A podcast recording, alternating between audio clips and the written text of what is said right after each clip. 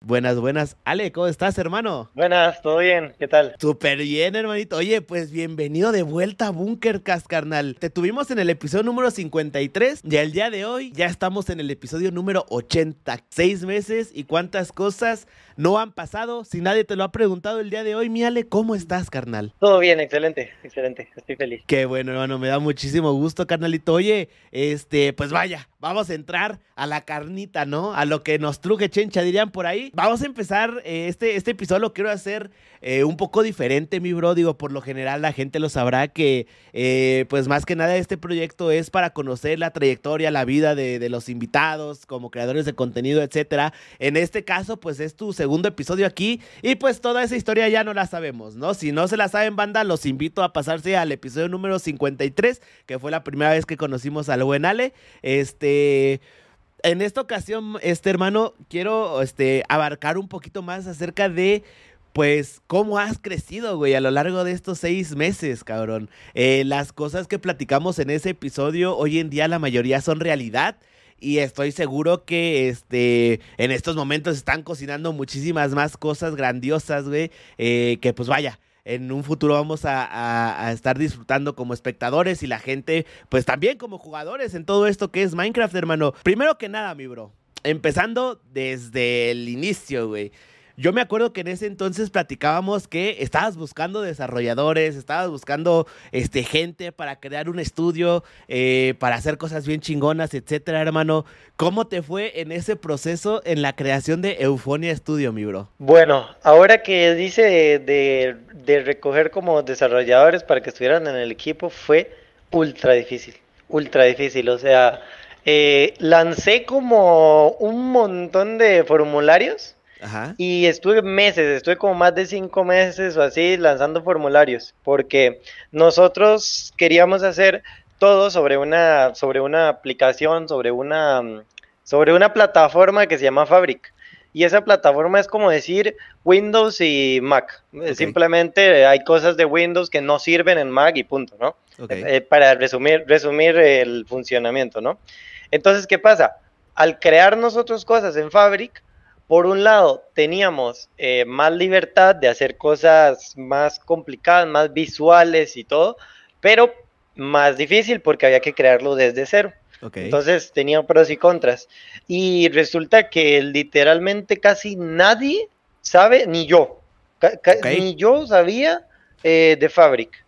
Y en vez de buscar personas que sabían Fabric, al final lo que hice fue buscar gente muy buena eh, que supiera adaptarse fácilmente y aprender rápido, porque no encontré directamente gente. O sea, tuve que encontrar gente muy buena que aprendiera.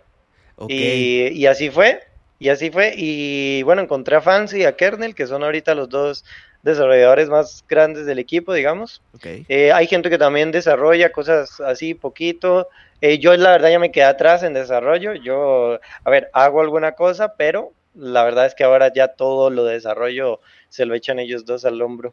Ok, dejaste un poquito al lado el desarrollo y te fuiste un poco más por la dirección de los proyectos, ¿no? Me imagino. Sí, sí, sí. Ok.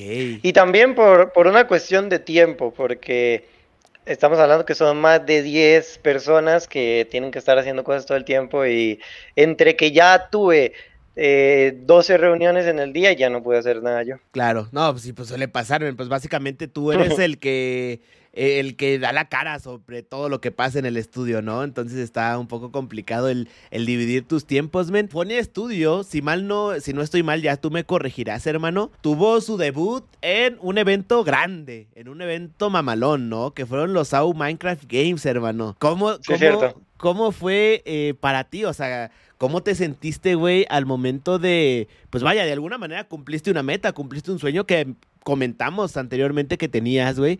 ¿Cómo sentiste tú al verlo ya realizado, hermano? O sea, al ver que, que todo ese pedo ya era una realidad, güey. Pues estuvimos debatiendo, estuvo a punto de no salir en los AU, Okay. a punto.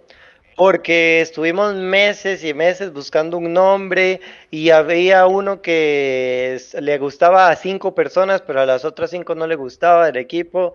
Entonces hubo un desmadre eligiendo nombre y al final, este, pero así, estoy hablando de que pasa- pasamos, eh, yo qué sé, si- sin, sin exagerar, más de 24 horas, o sea que nos poníamos cuatro horas, cuatro horas en reunión solo a buscar nombres, solo a buscar nombres, luego ya lo dejamos por una semana, otras cuatro horas buscando nombre, hacíamos esquemas, así, hacíamos Excel llenos de palabras, combinando palabras, combinando más de 24 horas, estoy seguro que dedicamos a, a estar como tal en reunión, buscando un nombre y al final salió Eufonia por porque mi papá me lo, me lo dio, ese nombre. Em, y lo propuse a los chicos y bueno, a todos les gustó. Ok. Y, luego, no, perdón, y luego también estuvo a punto de no salir por el logo, porque una vez que ya teníamos el nombre, no teníamos logo. Entonces estuvo a punto de no salir por eso también, porque como queríamos meterlo en el tráiler, entonces... Estuvo, estuvo complicado. Y, oye, ¿y tu papá te dijo de dónde sacó ese nombre, güey? O sea, ¿cómo, qué, qué significa eufonia como tal? Es que eufonia, pero con PH, es un ave. Y mi papá es biólogo. Y mi papá estaba investigando esa ave por un montón de años. Entonces, bueno, yo ya conocía un montón la palabra porque él la repetía cada rato, ¿no? De eufonia, no sé qué, no sé qué, y siempre estaba hablando. De una época que estaba todo el tiempo, todos los días investigando el ave. Em, entonces, no sé, me lo mencionó, me gustó mucho. Si uno busca eufonia con PH, sale el ave de una, entonces yo no quería que fuera una, o sea, ya estaba como opacada esa palabra por el ave, si uno la buscaba en Google, pero con F no, con F no hay nada. Entonces, y también como para españolizarlo, eufonia.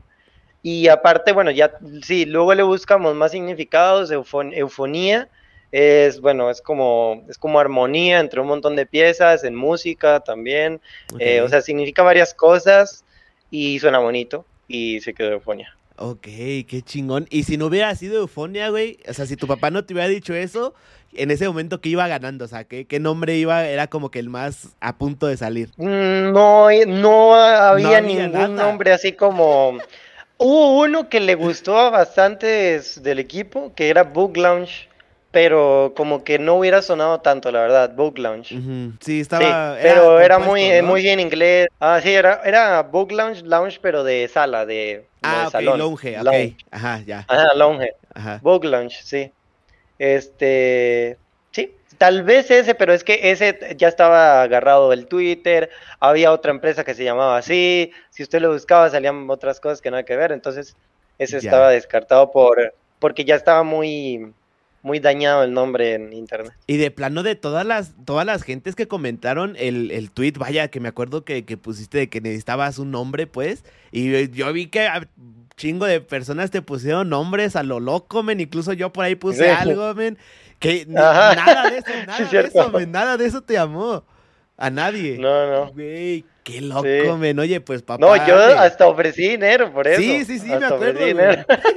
yo dije, de aquí soy, chingue su madre, a ver si pega.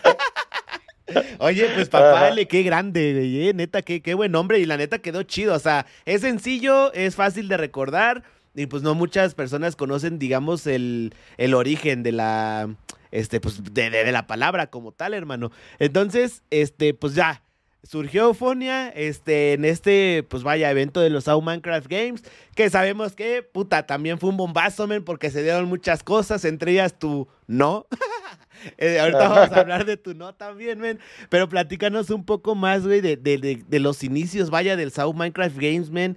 ¿Cómo se dio el contacto ahora, en este caso, este, también con, con Auron Play? ¿Cómo te lo propuso? ¿Cómo estuvo ahí la negociación, hermano? Platícanos un poco más acerca de, de ese detrás de, vaya, las cosas que, pues vaya, por lo general no se saben de este tipo de eventos. Ok, eh, bueno, el contacto fue simple porque ya lo conocía desde Squid Game, ¿no? Ya habíamos hecho Squid Game antes. Eh, pero no sé, simplemente un día en Discord me dijo que tenía ganas de hacer algo y que si tenía alguna idea, pues que le dijera y, listo, y hacíamos alguna cosa.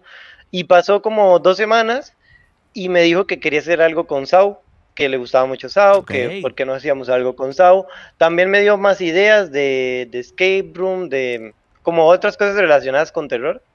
Eh, y ahí quedó. Luego como que planeé más o menos un formato y se lo propuse y ya salió el proyecto. Y lo hablamos bien en Discord, ya en llamada, el formato, todo bien. Y ahí salió el proyecto. Ok, interesante. Mira, pero leo por aquí en el chat que ponen Face Reveal y con los Squid y así. Eh, a lo mejor pues es, eh, no, no, no saben un poco el contexto de esto, pero ya tenemos un episodio anterior con Ale Banda, episodio número 53 de Bunkercast. Ahí justamente hablamos, pues creo que sí fue como digamos tu primera vez con cámara en un lugar así, digamos, público, por así decirlo, ¿no? A ver, tengo otras entrevistas y tenía alguna entrevista antes, pero como que ah, casi poca gente las ha visto. Ajá, poca gente las ha visto. Y, por ejemplo, ayer también hice stream, pero también poca gente lo vio, entonces. Claro, entonces no, O sea, poca, poca comparado a, toda la que está, ¿no? Sí, claro, sí, claro, obviamente. Y los Squid Games, vaya, ese fue tema de conversación de este el episodio anterior. Muy probablemente ahorita pues platiquemos un poco acerca de lo que se viene con la segunda parte de Squid Games, pero pues vámonos paso a pasito mi banda. Igual si tienen alguna otra pregunta este, o alguna otra cosita que quisieran saber tanto de Eufonia como de las series de, de Minecraft en los que está involucrado Ale y su equipo, pues también son bienvenidas esas preguntas. Entonces se dio el el contacto con Auron, te dijo quiero hacer algo de Squid Games, este, creaste un formato, hermano, y después, ¿cómo fue el desarrollo de los Squid Games, man? ¿Cuánto tiempo les llevó? Eh, ¿Qué onda, Fer? ¿Cómo estás, hermana? De, ajá, perdón, de Sau. Este, ¿cómo se dio todo ese desmadre, carnal? O sea, ¿qué tanto,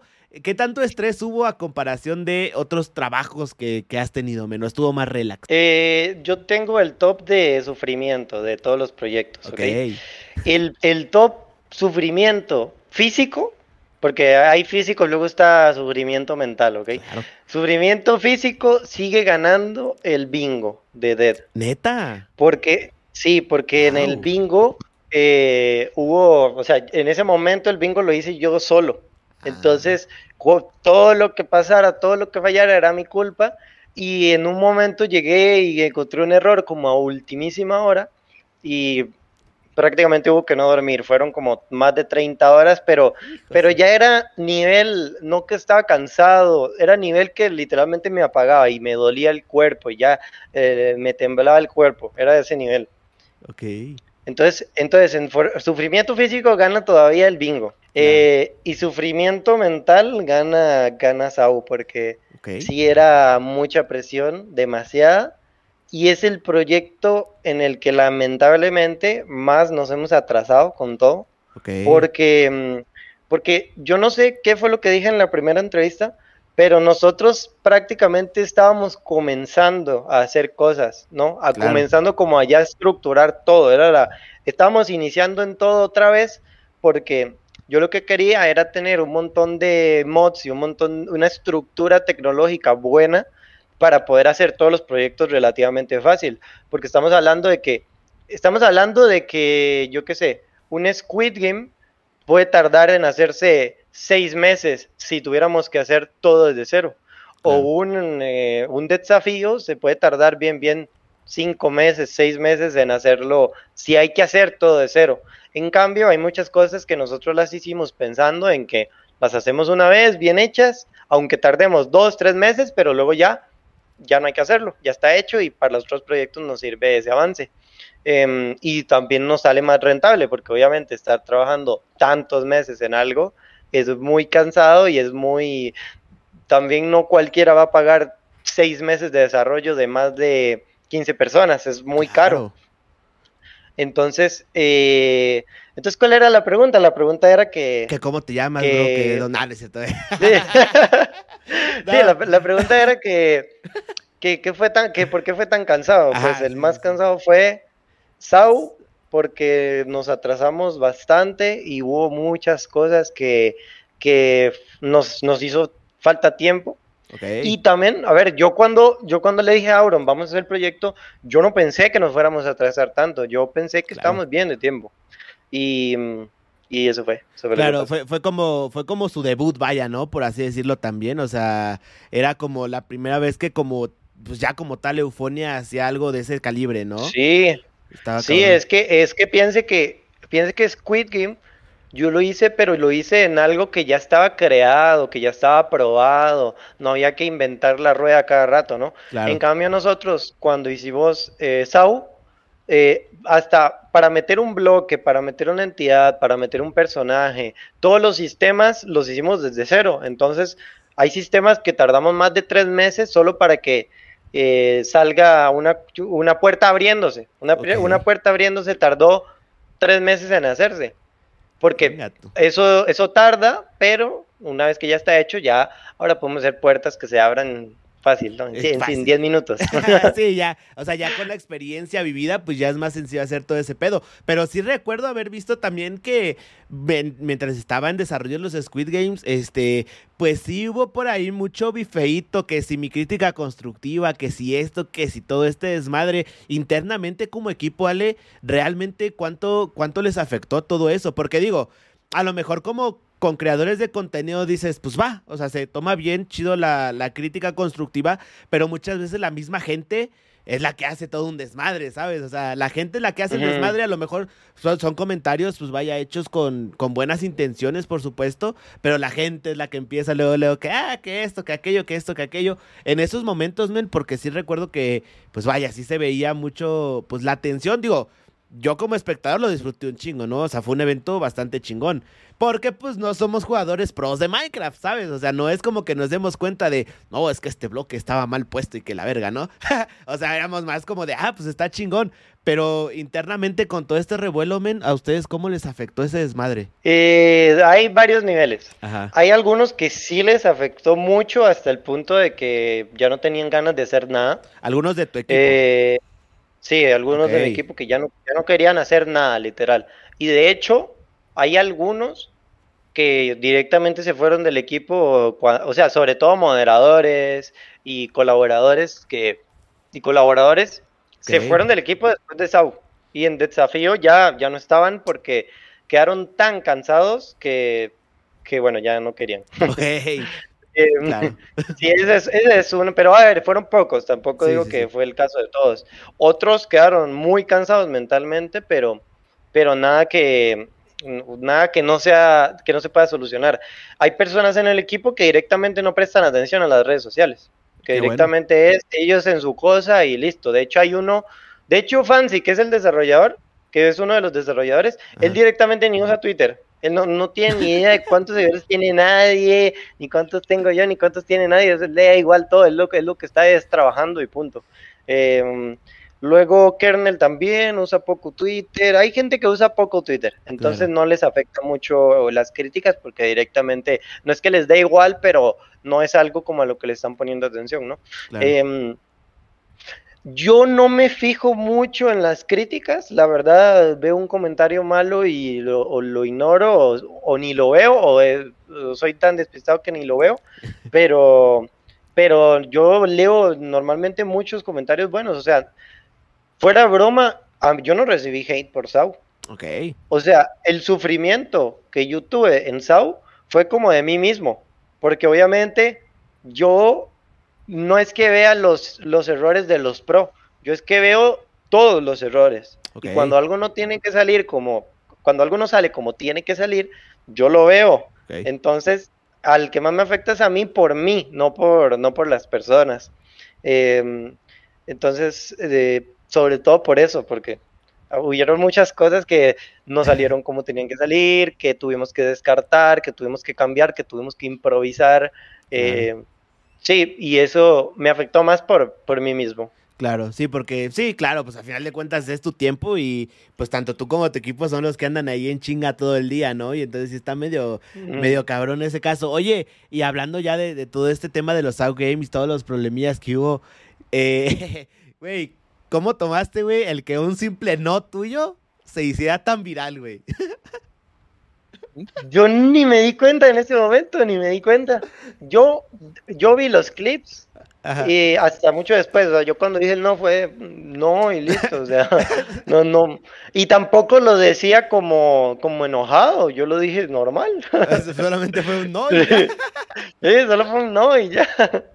Es que yo, yo siento que fue ese, silencio que hubo entre la pregunta y tu respuesta la que lo hizo como, como cagado, ¿sabes? Porque, no sé, güey, o sea, hubo como un pequeño silencio entre, entre lo que preguntó este, la, la streamer y cuando tú contestaste, que a lo mejor muchos pensamos como, bueno, a lo mejor sí va a haber un chance y está pensando qué hacer.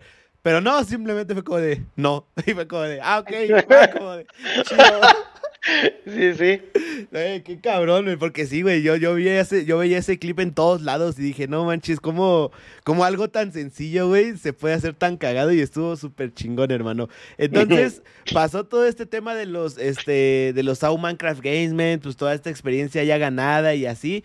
Este, hay por aquí, o bueno, yo me acuerdo también que hubo en, cierto momento algún tipo como de confusión, vaya, de que iban a ser parte también de, la, del desarrollo de tortilla, güey. ¿Qué tan cierto era eso o qué, cómo estuvo ahí el desmadre? No, nosotros íbamos a, desarrollar tortilla toda la temporada, pero al final este, nos agarró el tiempo y bueno, y no se pudo organizar bien, porque por X, Y razón no hubo tiempo para organizarlo y al final eh, Auron estaba como teniendo que tomar una decisión ya eh, porque había que sacar la serie y bueno, al final, al final salió por otro lado la serie.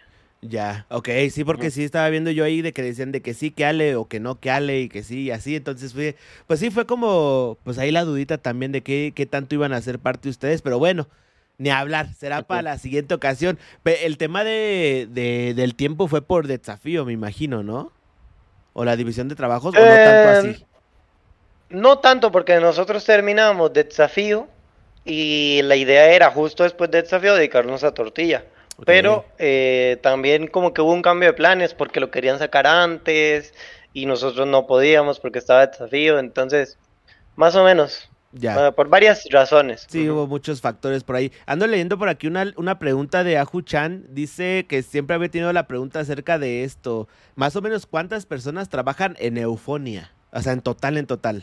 En total, es que hay colaboradores, por ejemplo, que llegan y ayudan, no sé, eh, nos ayudan en ejecución nada más. Y no los tres meses previos. Eh, o hay personas que trabajan tiempo completo, hay personas que trabajan por comisión, hay personas que trabajan, hay voluntarios también, eh, hay un montón de voluntarios. Entonces, si contamos voluntarios, colaboradores, todo, los de tiempo completo, todo, todo, todo, en desafío fueron 40 personas. Ok. Eh, pero de hecho, ayer subí una cosa a Twitter que era como el timeline de Eufonia, no sé si lo vio. Sí, sí lo vi. Que era que era el plan de cómo fue todo evolucionando, porque ahí están todas las personas, cuánto duró el proyecto, ajá, y vea que va, de hecho acá lo tengo abierto, primero dos personas, que era yo y un compañero, y como diez colaboradores que eran voluntarios, luego cuatro personas, y estoy hablando que cuatro personas, pero no estaban pagadas, estoy hablando que eran cuatro personas trabajando todo el tiempo, pero en ese momento no, era yo no tenía presupuesto. Sí, sí, sí. El amor al arte. Y luego ya, eh, por ejemplo, en el bingo, cuatro personas, en Squid, eh, cuatro personas, en desarrollo, en Squid Game, en Squidcraft Games, diez personas en SAU, pero como 35 colaboradores, ¿no? Y en desafío ahí ya pusimos 15 personas, pero como 40 colaboradores. A la madre, son un buen de raza, men, para... Es que también fue un mes de contenido, güey. Y, pero fue un mes chingón, hermano. A ver, ahora, ahora pasando este tema del desafío, mi bro. ¿Qué, ¿Qué pedo con desafío, güey? Le salió excelentemente cabrón, hermano. Yo lo vi y hasta lo tuiteé, güey, que era como ese campamento cristiano, güey, donde todos van siendo unas personas y al final todos lloran, son amiguitos y nadie se quiere ir y todo ese pedo, men. Vato, cuéntame de desafío, hermano, desde los inicios. Más o menos platicamos un poco eso en el episodio anterior contigo. Este, pues vaya, que hablamos un poco acerca del presupuesto, todo ese desmadre, men. Pero en cuestión de desarrollo, men, ¿qué tantas sorpresas tuvieron? Eh, pues vaya, cuéntame cómo estuvo el detrás de Desafío Minecraft 2, men desafío Minecraft eh, estuvo muy bien. O sea, de hecho las primeras dos semanas fueron las más difíciles porque todavía habían cosas sin terminar. Porque el atraso, nosotros hemos tenido un atraso que venimos arrastrando desde el principio de año. Porque nosotros nos, atrasamos los primeros tres meses porque no tenía desarrolladores. ¿Se acuerda que yo estaba buscando desarrolladores? Entonces prácticamente al inicio era, era kernel, y yo y ya. Luego llegó Fancy, luego llegó un gringo que nos ayudó a comisionar cosas difíciles, entonces también nos ayudó. Eh, luego también llegó, llegaron varios desarrolladores a apoyar, pero al final no todos se terminaron quedando, al final algunos se hicieron comisiones y se fueron, eh, o ayudan en cosas pequeñas y se iban. Eh, entonces todo fue un proceso donde ya el atraso lo veníamos arrastrando desde principio de año, porque no había desarrolladores. Incluso habían artistas que tampoco los teníamos, o sea, que necesitábamos un dibujante, pero un dibujante que cumpliera con todo lo que necesitábamos, ¿no? Eh, luego encontramos a Josué, que es buenísimo, que es el, artista que está ahorita en el equipo. Em, o sea, estábamos apenas formando el equipo prácticamente, ¿no? Porque había muchas cosas que queríamos hacer y no se podían hacer si no había una persona para cada cosa. Al menos no se podía hacer de la calidad que queríamos si no lográbamos tener una persona para, para cada una de las áreas, ¿no? Em, entonces apenas estábamos haciendo el equipo, nos atrasamos y eso ya se vino arrastrando porque cuando nosotros dijimos tenemos que iniciar SAU ya, porque es que si no no llegamos, tuvimos que parar de desafío. Entonces nosotros tuvimos que parar de, digo, parar de hacer desafío, pasar a SAU, hacerlo a muerte hasta que fuera la fecha de, entrega. Eh, lo hicimos, salió SAU y a pesar de estar exhaustos, porque estamos hablando de dos meses probablemente haciendo más de 10 horas mínimo diarias. Y máximo, bueno, 16 horas, no sé, una locura. Claro. Eh, entonces estamos hablando de dos meses ultra horribles, horribles en salud y, en, y mentalmente y todo, para todos. Eh, y una vez que terminamos AU, era, bueno, nos tomamos un descanso de tres días, pero en tres días tenemos que empezar otra vez y, y 10 horas diarias todavía porque no hemos terminado el desafío. Y el desafío era peor en responsabilidad porque no solo estaba, no solo estaba Dead, también estaba Twitch. Entonces teníamos que, era, era cumplir y la otra opción era cumplir, no había, no había otra opción. Em, entonces seguimos con desafío y cuando nosotros iniciamos desafío, todavía habían cosas del final que faltaban por algunas cosas. Sí íbamos bastante bien, o sea, en comparación a, a Sau, que de ahí lamentablemente Sau se llevó un golpe porque, porque por, ese retraso en general del equipo. Eh, pero ya como que remontamos y terminando el desafío, yo diría que estamos excelente. Ahorita lo que hay que hacer es eh, no aflojar, ser constantes, porque, porque ya tenemos tantas cosas avanzadas que, mm, que ya no va a pasar que simplemente para iniciar a construir algo tenemos que esperar tres meses a que el desarrollador termine una cosa para poder, para poder hacerla, ¿no? Em, de hecho, ahorita tenemos tantas cosas hasta el punto de que, de que podríamos iniciar un proyecto y estar un mes sin desarrolladores. Porque, porque los desarrolladores ya hicieron tantas herramientas que lo que hacen es que los artistas, los artistas puedan meter el arte sin necesidad de ayuda, ¿no? Porque antes era, un, antes era horrible porque, yo qué sé, Lunch hacía un modelo, ¿no? Y ese modelo hay que meterlo en el juego. Entonces se lo tenía que pasar a kernel, kernel lo tenía que meter en el juego, ajustarlo y revisar en el juego si estaba bien. Si estaba mal, otra vez vuelva a ajustarlo y lo volvemos a meter. Entonces varias personas tenían que involucrarse para meter una cosa y algo tan simple como, como puede ser un bloque usted ve un bloque de Minecraft y, dice, eso es, eso es fácil de hacer, ¿no? Pero, pero no, o sea, eso hay que programarlo, hay que, sí. Entonces, esa fue un poco la estrategia, hacer herramientas que nos permitieran ya no depender de, de un desarrollador. Ya. Sobre eh, todo para los artistas. Sí, sí, porque al final de cuentas yo creo que ellos se llevan una chinga un poquito más grande, ¿no? Porque pues es crear todo desde cero, güey, ¿no? O sea, desde la idea hasta plasmarlo ya que se haga realidad, men. Y hablando de eso, bro, tengo ah, una, una pregunta también que quería hacerte. Toda la historia que hubo en Desafío 2, men, todo el tema Eon, todo el tema Nutrias, este, todo, todo, todo el lore que se dio durante todo ese mes.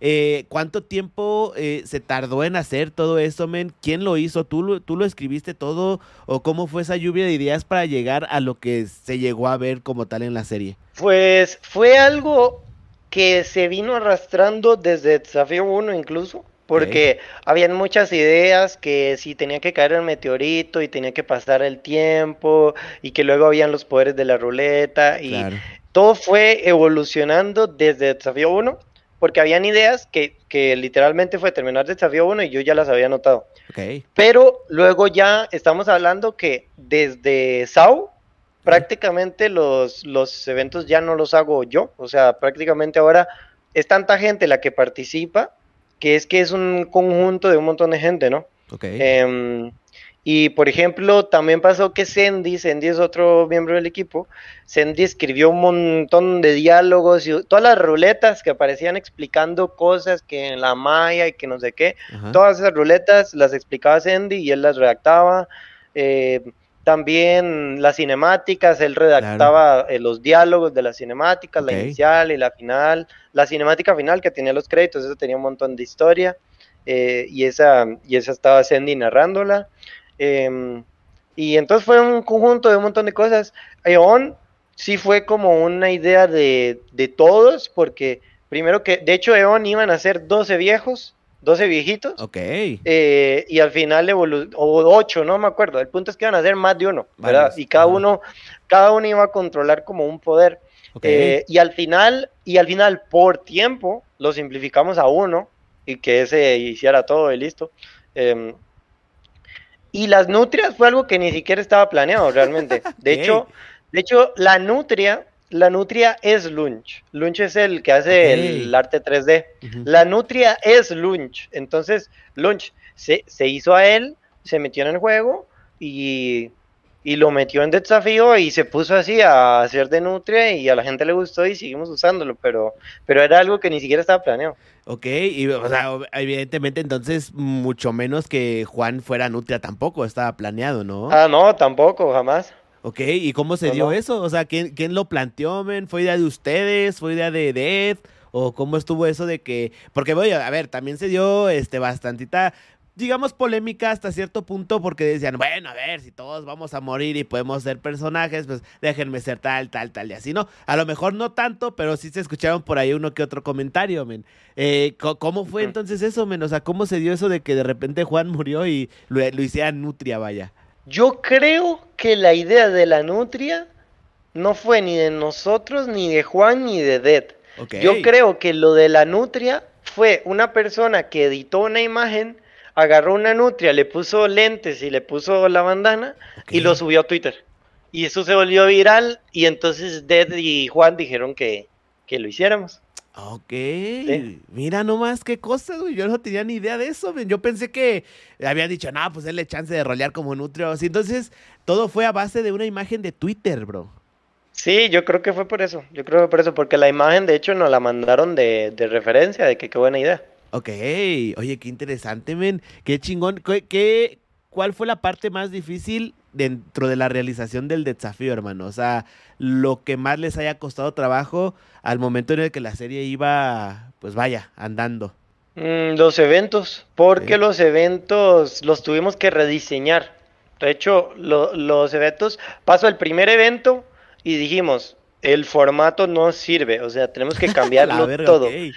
Y, y era porque nosotros desde un inicio planteábamos como que todo tenía que ser súper largo, súper difícil, súper complicado, todo súper complejo.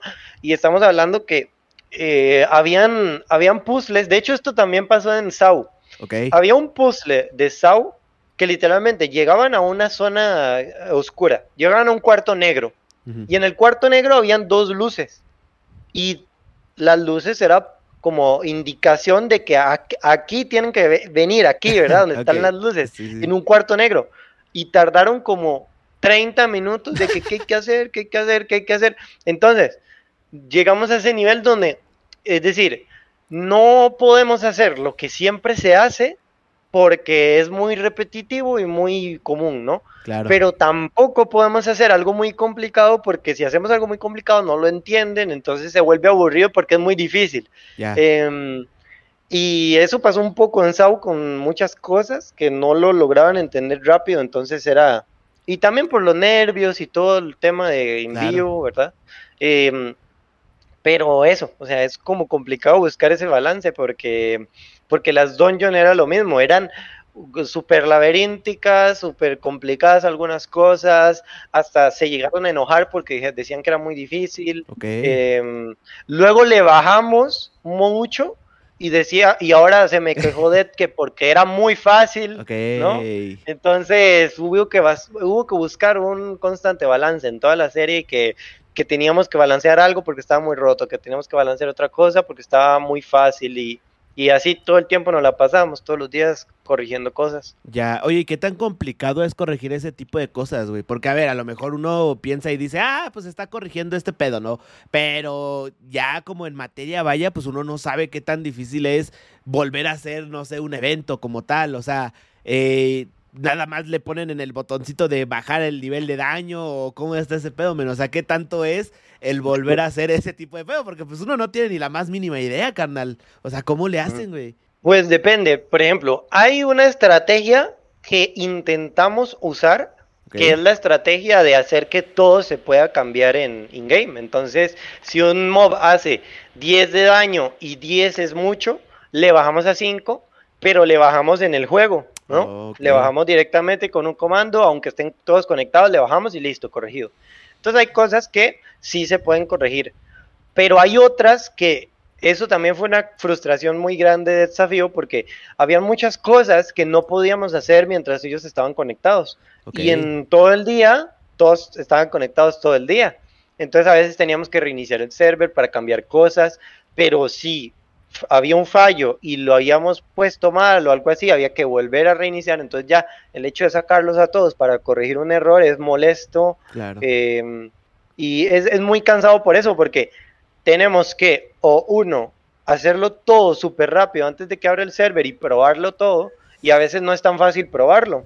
Em, de hecho, nosotros no podemos como simplemente tener 150 personas o, 80 personas para testear porque mientras se coordinan a entrar, a probar, no, no, es tan fácil. Hay algunas cosas que necesitamos cantidad de jugadores y no se pueden hacer tan fáciles. Y, y bueno, esto es todo un tema porque eh, hay, hay cosas fáciles de cambiar, hay otras que no. Ya. Sí, es como, sí, es una cosa técnica entonces muy cabrona y, y sí tiene muchas cosas que ver entonces este desmadre, oye, pero, pero qué loco hermano, eh, qué loco lo que hacen y lo que hicieron en desafío, porque digo, a pesar de todas esas cosas que nos estás comentando, que a lo mejor el tras bambalinas vaya es todo un desmadre y de que ahora mueve esto, de que ya hay un ticket acá, de que hay que checar este desmadre, así, así, así, así, eh, en realidad la serie como tal, los 30 días estuvieron súper cabrones, o sea, mucha gente sacó un buen de contenido, hubo ahora sí que mucha gente que pues, se hizo viral, vaya, gracias a Desafío, que le empezó a ir bien chingón gracias a Desafío. Y eso está, está bastante este, interesante y bastante chingón el conocer, vaya, el detrás de cómo se hacen este tipo de series, ¿no? Porque pues a lo mejor uno lo ve como de, ah, qué bonito, ¿no? O incluso del quejarse, vaya, ¿no? De algo que no sabes realmente el trabajo que costó hacerlo. Eh, sí, está muy cabrón, hermano. Y la neta, que, lo que están haciendo hasta este momento, tú y tu equipo, que sabemos que es un aprendizaje constante, este, está muy cabrón. Termina desafío, hermano, ¿y cómo se sintieron ustedes, güey? O sea, al final de desafío, vi que por ahí también hicieron un chupi stream y todos chillando, tanto staff, nutrias, todo ese desmadre, men. Al final de desafío, güey, tú, en lo personal, pues tú, men, como, como líder, como cabeza del estudio, men, ¿cómo te sentiste, güey, al momento que dijiste, se terminó, men? Pues muy aliviado, ya descansando. ya dormí, dice. sí, eh, Desafío 2 fue algo que me gustó mucho, pero no quiero volver a tener una Hacerlo, así en nada. No, no, no, yo, quiero, yo quiero hacer Desafío. Yo quiero hacer Desafío 3, pero tiene que ser un cambio total, porque porque sí sufrí demasiado el, tiempo, el tiempo, porque, ah, y no porque sea culpa de, nadie, sino porque simplemente o calculamos mal o simplemente tuvimos mala suerte y, pensamos que había cosas que eran más fáciles de hacer. Y sí, y de hecho no era tan difícil, pero el, el cúmulo de cosas que se van encontrando en el desarrollo eh, surge una cosa y surge otra y surge otra y surge otra. Incluso hay veces que surgían cosas tan de emergencia que teníamos que parar de, hacer otra cosa importante para hacer esa hasta que se resolviera. Em, sí, entonces, entonces es como que teníamos un atraso y ahorita lo que hay que hacer es mm, calcular mejor los tiempos, eh, esperemos que pues, nos apoyen los que, todos los que pagan este tipo de cosas, claro. que también como que empiecen a, hacer conciencia y, y, todo de que, de que son un montón de cosas, ¿no? Que son un montón de cosas, porque hay gente, Dead ha dicho mil veces que mm, desafío costó 35 mil dólares. Ok. ¿No?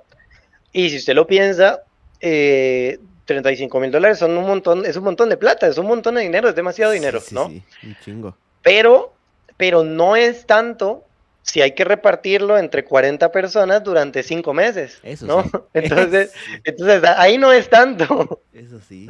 Em, ahí no es tanto, entonces, eh, esa es un poco también la pelea eh, que necesitamos resolver porque ocupamos hacer más cosas para que nuestro trabajo logre ser rentable y, no sé, buscar, buscar más ingresos de otros lugares, eh, buscar diferentes formas, no sé, para poder seguirlo haciendo porque, porque es algo muy caro, pero es algo muy difícil de hacer y es algo que normalmente no se acostumbraba a pagar.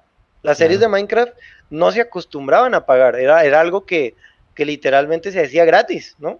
Que, no, que no tenía una producción por detrás normalmente era abrir un servidor y listo. Y no hay que, no hay que hacerle nada. Ahora, ahora es muy diferente. O sea, yo creo que, yo creo que incluso nosotros nos hemos encargado de, de subir como el estándar. Y ahorita usted abre una serie de Minecraft que solo sea un servidor y ya, a nadie le va a interesar porque ya, ya, eso se ha hecho por tantos años que, que, ya no que ya no llama tanto la atención, ¿no? Em, y eso. No, y, aparte ya han alzado la vara a un nivel que, que, a ver, o sea, si de repente llega Pablito 32 con su este Toluca Land, güey, eh, así una serie normal con alguno que otro mod, pues sí dices como de, ok, ya está la, hasta la misma gente acostumbrada a series con cosas súper, súper cabronas. Eh, y, y eso es lo que voy, o sea, es muy difícil ser punta de lanza en algo, men porque, y digo, ustedes son punta de lanza en todo este tema de desarrollo de servidores de Minecraft, pero al nivel que ustedes lo hacen, porque esa parte de luchar con el crear algo nuevo, también el, crear conciencia eh, que, que realmente lo que vale es su tiempo también, güey, porque a ver...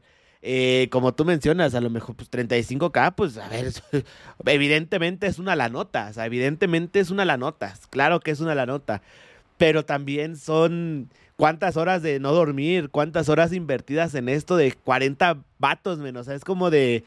También es como, como dices, poner eso en, una balanza, men, y está cabrón. Está cabrón. Y, pues sí, ojalá que si se hace desafío 3, porque a lo que tengo entendido todavía es un. O a ver si se hace. Eh, digo, si de desafío 1 a desafío 2, que fue un año de desarrollo, se notó que alzaron la vara, cabrón. O sea, en cuanto a calidad, en cuanto a producción, en cuanto a todo, se vio muchísimo más chingón. No me imagino de Desafío 3, men. ¿Has pensado tú, o sea, digo, no se sabe si se va a hacer o no, pero tú ya has pensado algo acerca de Desafío 3, men? Sí, es que, de nuevo, yo creo que si no cambia nada de aquí a, no sé, a un año o dos años que se haga, si se hace, si no cambia nada en cuestión tecnológica, nosotros de aquí a eso podemos hacer desafío 3 en un mes. Porque vamos a tener tanto hecho y tanto construido que no va a ser tan difícil, ¿no? Como, como dije antes, o sea, por ejemplo, desafío 3, eh, digo, desafío 2, eh, se comenzó a hacer, pero no se comenzó a hacer, habían cosas que no se comenzaban a hacer hasta que no estuvieran algunas bases tecnológicas listas. Y, hay herramientas que se tardaron tres meses en hacerse, que no, que no se podía hacer nada hasta que no estuviera lista.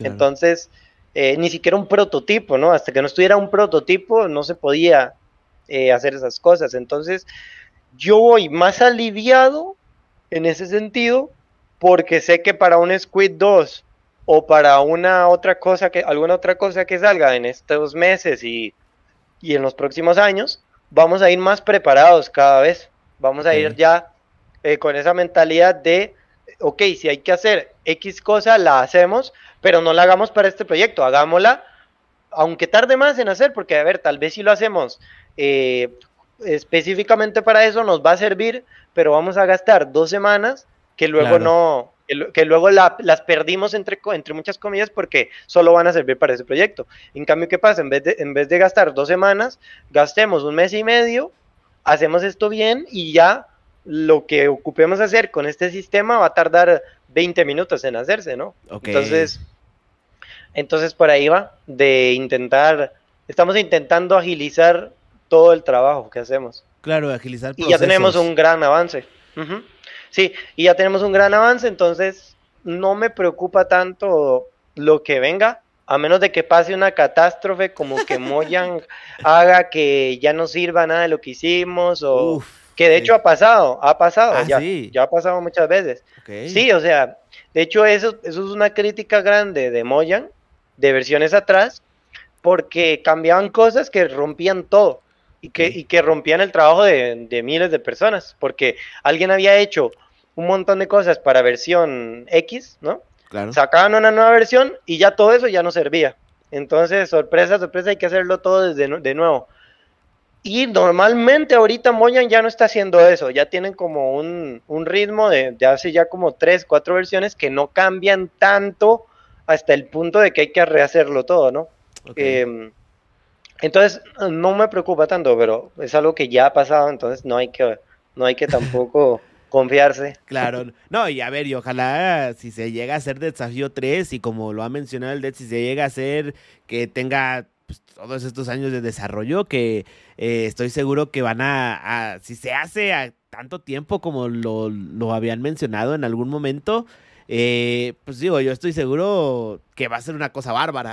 o sea, que de, de, plano sí va a ser algo que va a revolucionar todo bien cabrón. Y me da gusto, men, la neta, porque esta, fíjate que esta versión de Desafío 2, eh, sí vi a mucha gente ya reconocer esa serie como algo cabrón, como algo top, ¿sabes? Cosa que a lo mejor en Desafío 1 no se vio tanto, pero ahora ya se escuchó a un Ibai, a un Auron, este, a un Rubius decir como, güey, Desafío 2 está muy cabrón. Y eso está muy chingón. Y también me imagino que tú como creador, de cierto punto de todo este desmadre, se va a sentir chingón, ¿no? Obvio, sí. Está muy cabrón, hermano. Este, pues, güey, vamos a pasar entonces. Aquí hay otra pregunta que dice, este, el buen Max USV. ¿Cuál es el proyecto que más, del que más estás orgulloso, mi bro? El que más estoy orgulloso, yo creo que sigue siendo Squid. Sigue siendo Squid. Eh, a ver, de Desafío también estoy muy orgulloso. De hecho, Desafío fue el primer proyecto que yo hice, a ver, totalmente solo, totalmente solo de desafío 1, pero en cuestión de desarrollo, obviamente, estaba, tenía yo un artista, tenía otro compañero que hacía X cosas, o sea, tenía un montón de ayuda, pero en cuestión de programación, de desarrollo software, eh, desafío 1 yo lo hice solo, literalmente. Entonces fue como que, obviamente, estuve súper orgulloso, pero era código horrible y era algo que yo lo veo ahorita y es horrible. y hasta me era, era, sí, eran, eran malas prácticas, era todo horrible, ¿no? Em, pero lo hice, fue la primera cosa que hice así como totalmente solo y salió muy bien. Okay. Em, Luego el bingo también lo hice solo, pero ese fue, bueno, de hecho en el bingo sí me ayudaron un poco, pero sobre todo con cosas más de instalaciones, de sistema operativo, cosas más como estructurales, ¿no? Que eso es más complicado y es como otra área totalmente diferente. Em, pero en general, lo que es el gameplay lo hice yo también todo solo, entonces también estuve muy, muy orgulloso.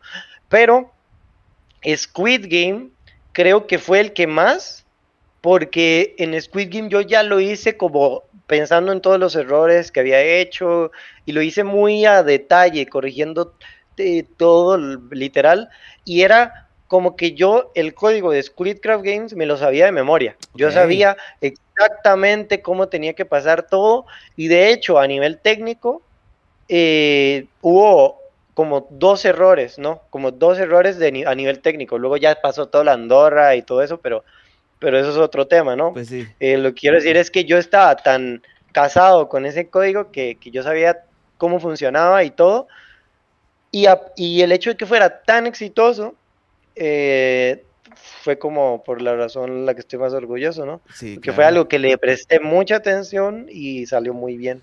Sí, no, o sea, ha sido de las series de Minecraft en todo Twitch que ha tenido un éxito súper, súper, súper cabrón, men, a tal grado de que, o sea, decir que le ganaron a los gringos algo, o sea, ya es como de, ah, a ver, espérate, que aquí hay algo, aquí hay algo, ¿no?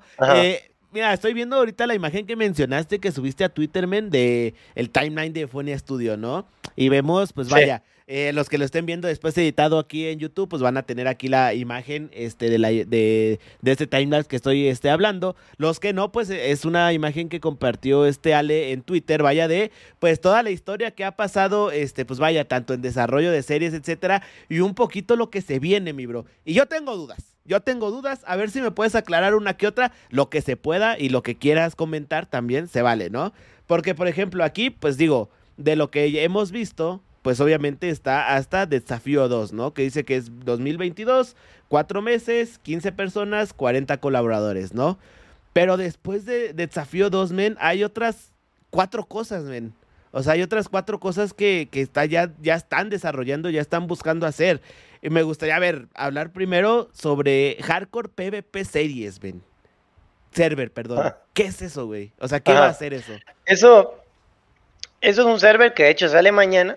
Ok. Eh, sí, pero es algo sencillo. Es simplemente eh, un servidor público, la gente puede entrar y es anarquía total, cualquiera se puede matar, cualquiera puede hacer robar, lo que quiera, ¿no? Ok. Eh, es algo que normalmente no se ve en Twitch porque los creadores no están acostumbrados a jugar con, la audiencia, ¿no? Claro. entonces es, por ahí también algo que, que está muy cool porque literalmente uno puede ir y matar a, cualquier persona, ¿no? A cualquier creador que esté en stream, lo que sea, ¿no? Em, y eso es un juego que yo jugaba cuando era niño. Eh, yo jugaba en un servidor que se llamaba New Age Gamers. Y eso era un server de hace como 5 o 6 años, no sé, hace mucho tiempo. Y yo jugaba eso a full y era, y era terrorífico. Imagínese, es que Minecraft es un juego de terror, yo ya lo he dicho muchas veces. Minecraft es un juego de terror y jugar con otras personas y saber que si a usted lo matan, ya game over, ¿verdad? Y que pierde todo, eso es, eso es una sensación horrible.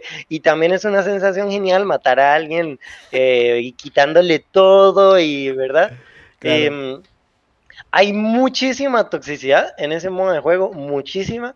Eh, pero bueno, vamos a intentar controlarlo un poco eso, no vamos a tolerar cero cualquier persona que se ponga a llorar así, ya, en mal plan, eh, la vamos a sacar. Eh, pero mm, también es un juego muy divertido que puede ser, que puede ser genial si todos se lo toman como es, ¿no? Claro, ¿no? Como sí, como lo que es como los jajas, ¿no? Como anarquía, o sea, lo que no harías normalmente en una serie de Minecraft, ¿no? Ya, qué chingón. Pero por ejemplo, ahí es hardcore, o sea, tú entras y si te mueres a los tres segundos ya valiste madres. ¿O no? No, hay ban por seis horas. Lo banean, muere, lo banean por seis horas y a las seis horas puede volver a entrar. Ah, ok. Oye, qué chingón, hermano. Bueno, para que vean lo que se viene, se abre mañana entonces, ¿no? Y ese sí lo puede jugar cualquier persona, a que sea. Fíjense, bandita, para que estén pendientes ahí en las redes sociales, tanto de Ale como de Eufonia, porque pues va a estar interesante, va a estar interesante y por ahí vamos a estar probándolo. Digo, en lo personal, yo la neta no sé nada de Minecraft, yo soy un pinche señor que ese juego pues nomás lo jugaba para destruir casitas a mi hermano, pero, pero pues vamos a ver qué tal. Eh, lo que sigue en el timelapse es este Squidcraft Game 2, dice que va a ser en 2023, hermano. ¿Qué nos puedes decir de esto? ¿Qué, ¿Qué expectativa se tiene a comparación del primero? Porque a ver, si el primero estamos hablando que rompió récords, que fue una cosa súper chingoncísima. ¿Qué podemos esperar para Squid eh, Games 2, men?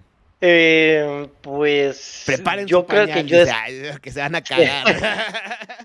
yo, yo tengo mucho, mucho miedo de lo que espera la gente, ¿no? Porque obviamente nosotros vamos a exigirnos un montón para hacer Squid Game y queremos que quede lo mejor posible. Pero llega un punto donde mm, ¿qué más vamos a hacer? ¿No? O sea, que, o sea, todavía ese límite está lejos porque se pueden hacer muchas cosas, pero va a llegar un punto en donde va a estar complicado superar expectativas. Y de hecho, eh, también, de hecho, eso no hablé ahorita, que nosotros con Sau, como que enfocamos diferente la atención.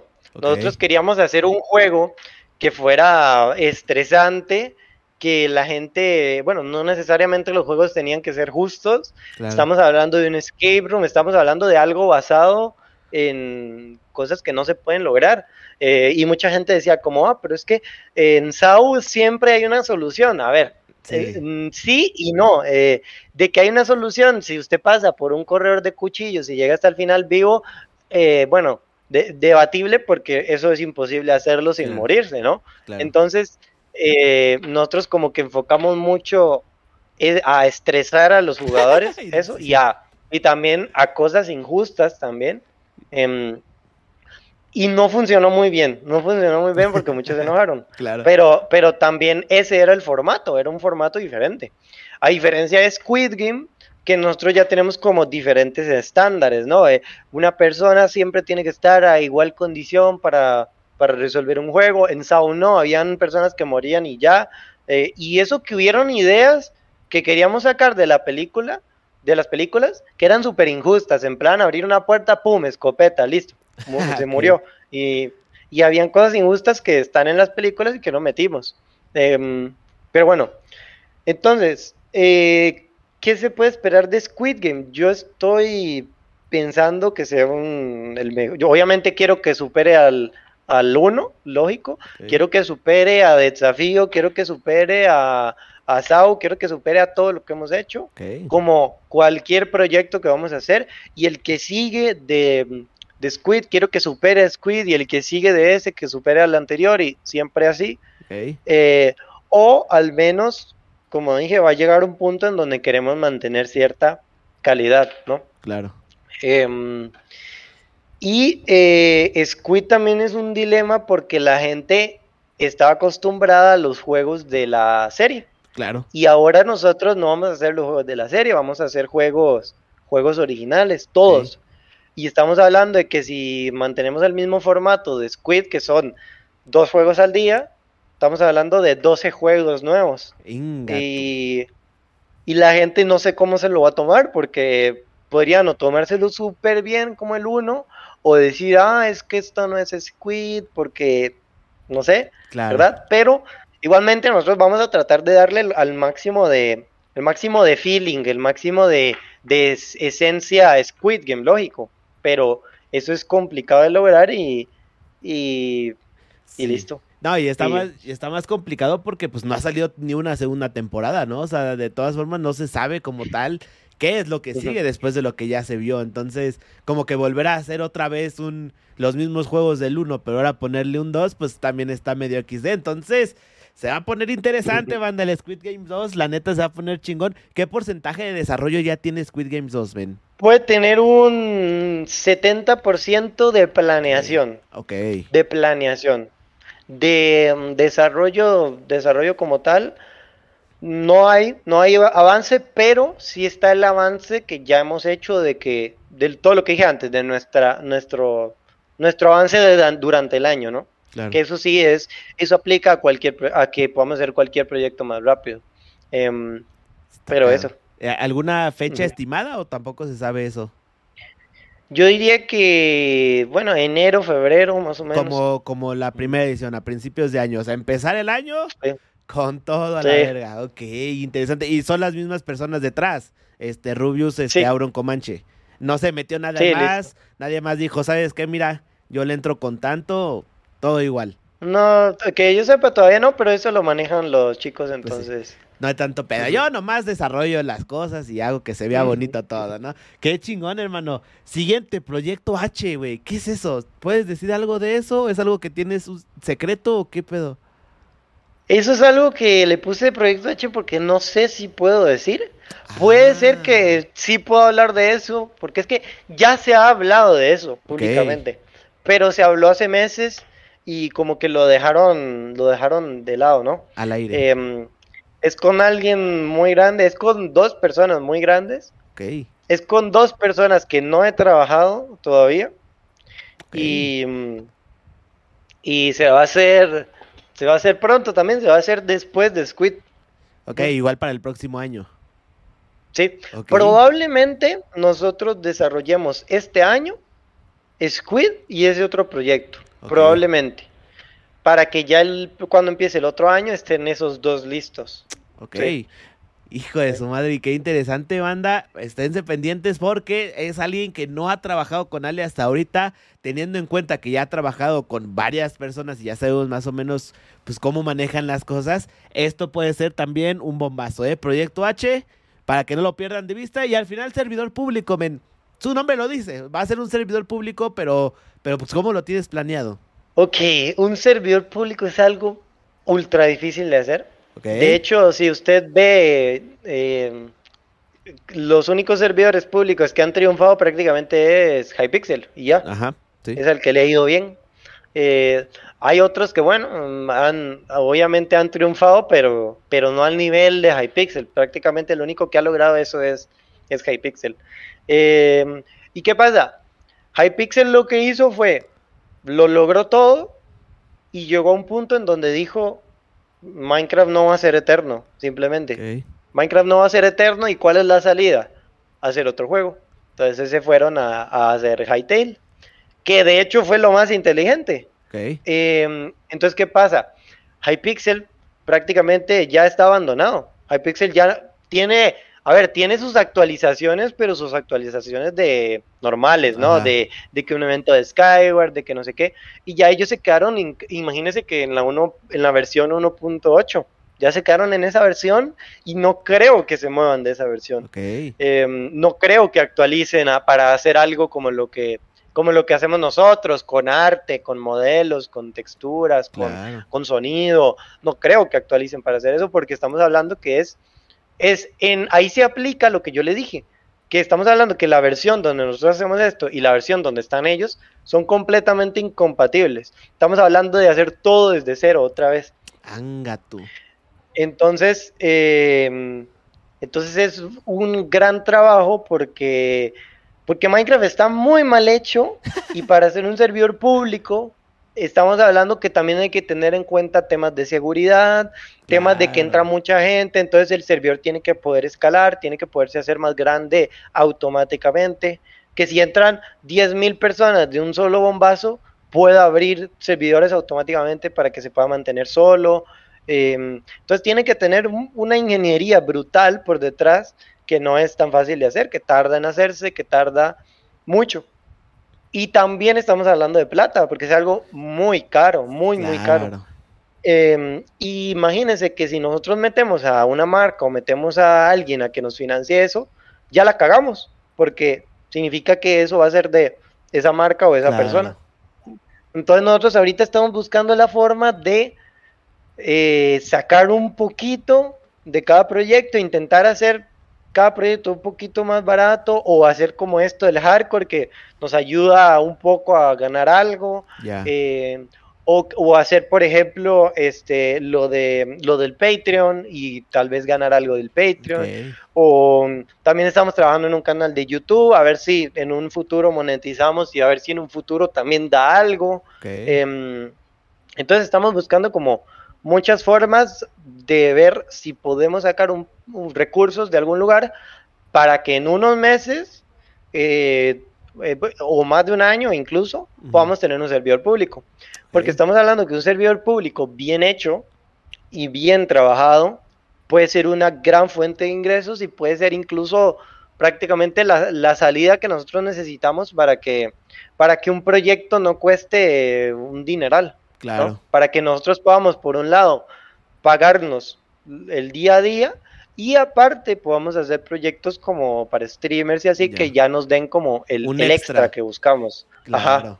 Sí, porque, porque ahora estamos hablando de que el dinero que nosotros pedimos a las empresas o a los creadores para desarrollar em, estos proyectos gigantes, SAU, Squid, todo eso, es dinero para vivir para que el equipo pueda vivir. Ni siquiera es dinero como extra, ¿no? Entonces, em, entonces todavía estamos buscando esa forma de hacerlo rentable tanto para ellos, que lo puedan pagar, para nosotros, que lo podamos hacer, y para la gente, pues que también pueda haber algo muy bueno. Ya.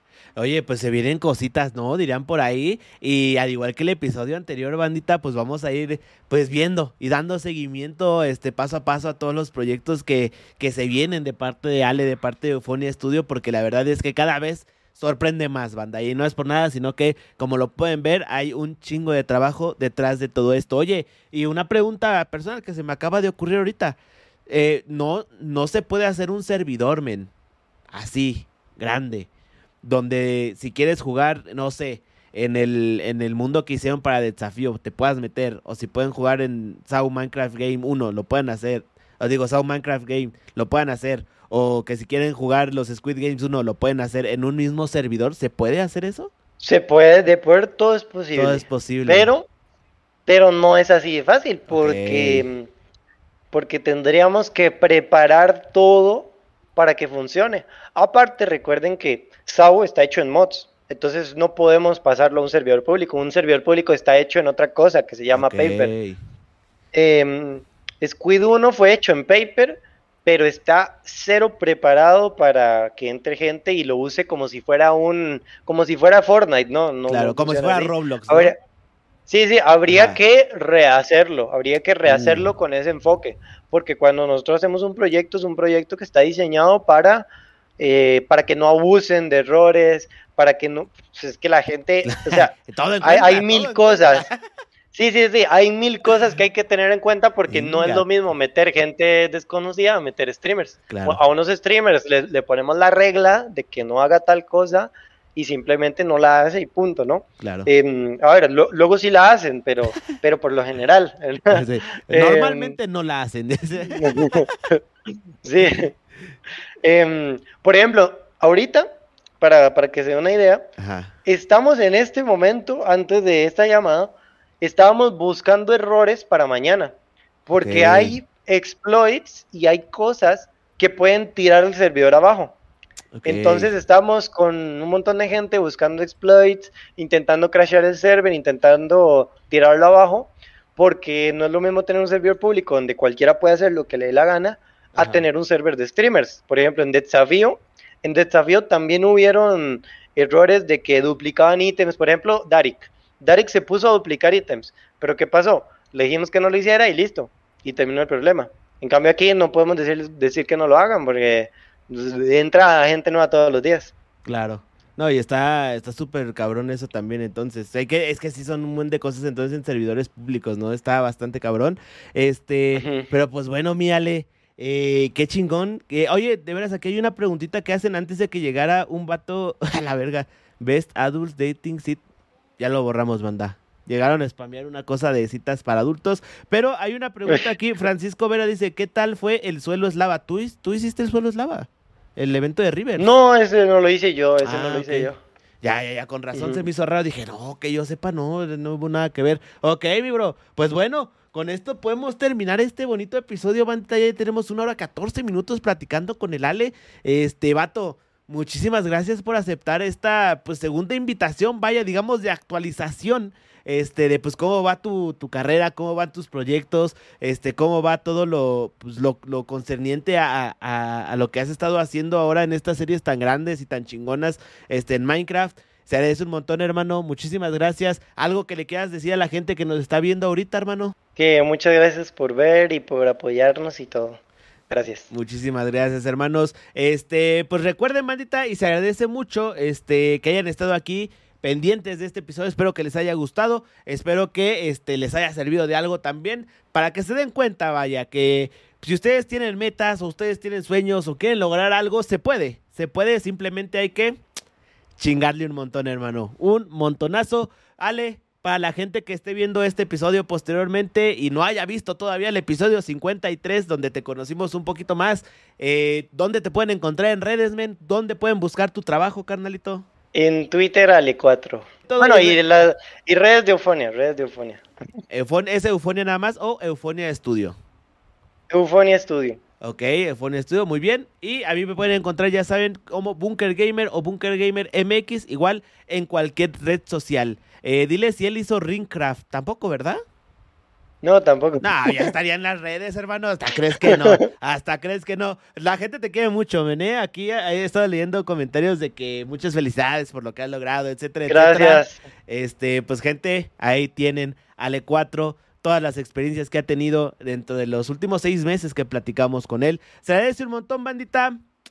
Nosotros nos despedimos. Cuídense mucho. Nos vemos el día de mañana que tenemos otro episodio de Bunkercast con Aranza Sinte, creadora de contenido. Vaya, ella no hace nada de Minecraft, pero también es bastante chingón, hermanos. Cuídense mucho, bandita. Nos despedimos. Les mando un abrazote y hasta la próxima. Bye bye.